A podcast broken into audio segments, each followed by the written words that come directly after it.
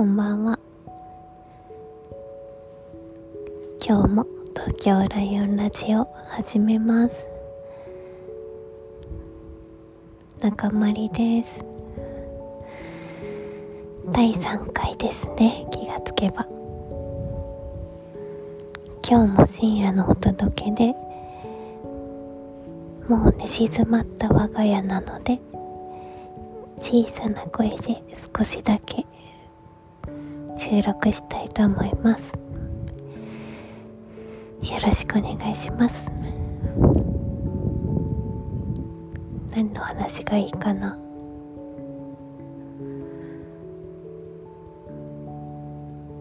そうだな。仕事の話はいくらでもできそうですが悩みは尽きないので今日は一回置いておきます。そして音楽の話してみようと思います。私は結構音楽に縁がある育ち方をしてきました。というのも母が私にピアノを習わせたくって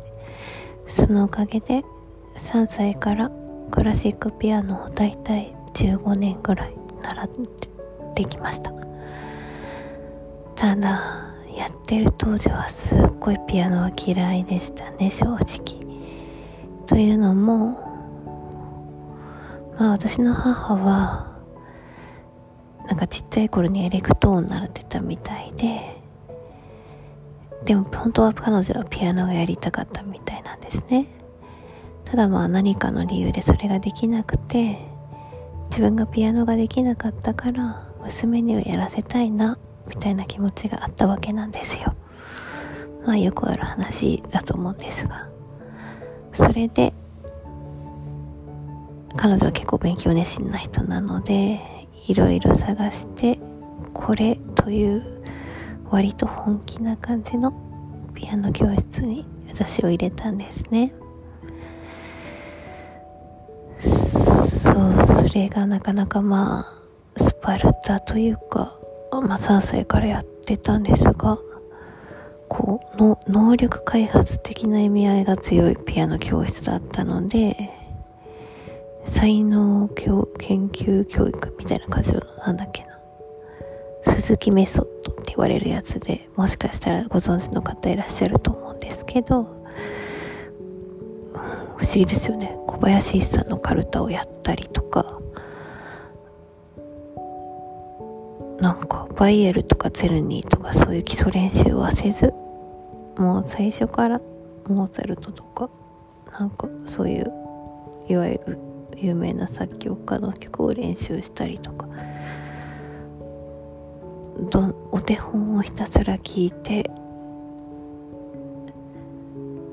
そうなんかこう耳から覚えるみたいな要素が強い教育法で今となっては結構興味深い教育法だなって思います。ただまあ当時はもうそんなの全然わからなくて割とあのピアノは苦痛の時間でした。というのも母が毎日1時間練習するまで遊びに行っちゃダメと言っていたので遊びに行きたくて行きたくて仕方なかった私にとってピアノはもう大嫌いな勉強みたいな感じでした。なのでまあ全然熱は入らなかったんですけどただ母からのこうプレッシャーというか理想ピアノを弾ける子にしたいみたいな気持ちは小さいながらに伝わってたのでやめるとも言えず母にいつも来られて「もうそんなに嫌ならやめなさいよ」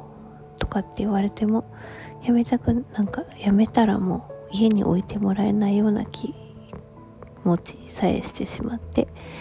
絶対やめない頑張るからと言い続けるという結構ストレスフルな私とピアノの関係でした。ただそのおかげなのか何なのかまあまあ上手に弾けてしまった私は教室内でみるみる出世しなんか武道館でピアノを弾いたりしたこともあります。確か某お茶漬けのりが有名な会社さんのご令嬢と一緒に2人でピアノを弾いたという不思議な思い出があります。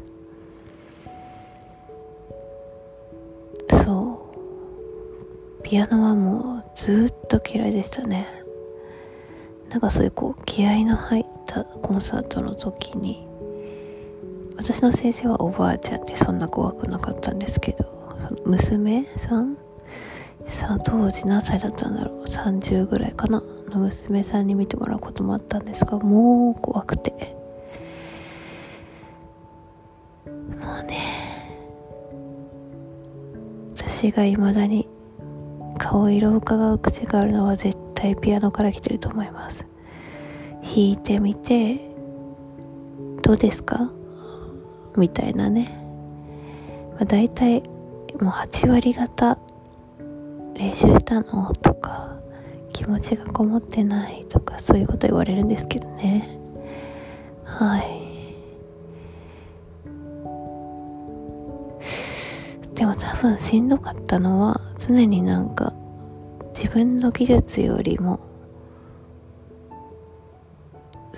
なんだろうもう一段上の練習をしなくてはいけなくて例えば結構なんかもうスポーツに近かったですね。モーツァルト。まあ私もなんかもうそういう目線でしか見てなかったのでゆっくりした曲は眠くなっちゃうから早い曲が弾きたいなとかショパンのこう幻想即興曲みたいな派手な曲はやりたいなとか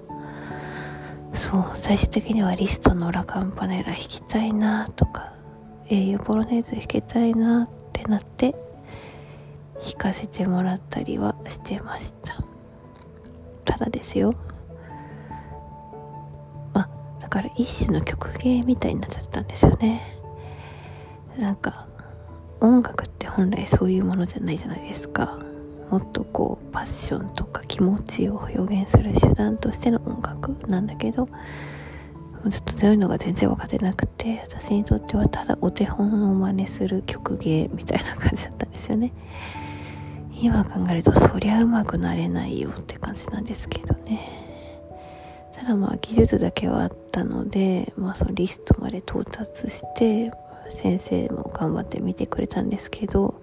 今も覚えてるのが確かあれはそう英雄ポロネーゼ。ポロネーゼそうね。英雄ポロネーズか。を弾いた時にもう私結構手が小さいので物理的に届かないんですよね。オクターブプラス2度ぐらいのドからミまで。そう。そういうのばっかりで、まあ、結構頑張って手は柔らかくしてギリいけるかもってなって練習しはしたんですけど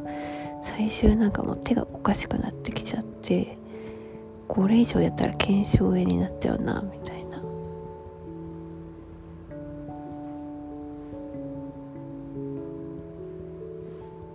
で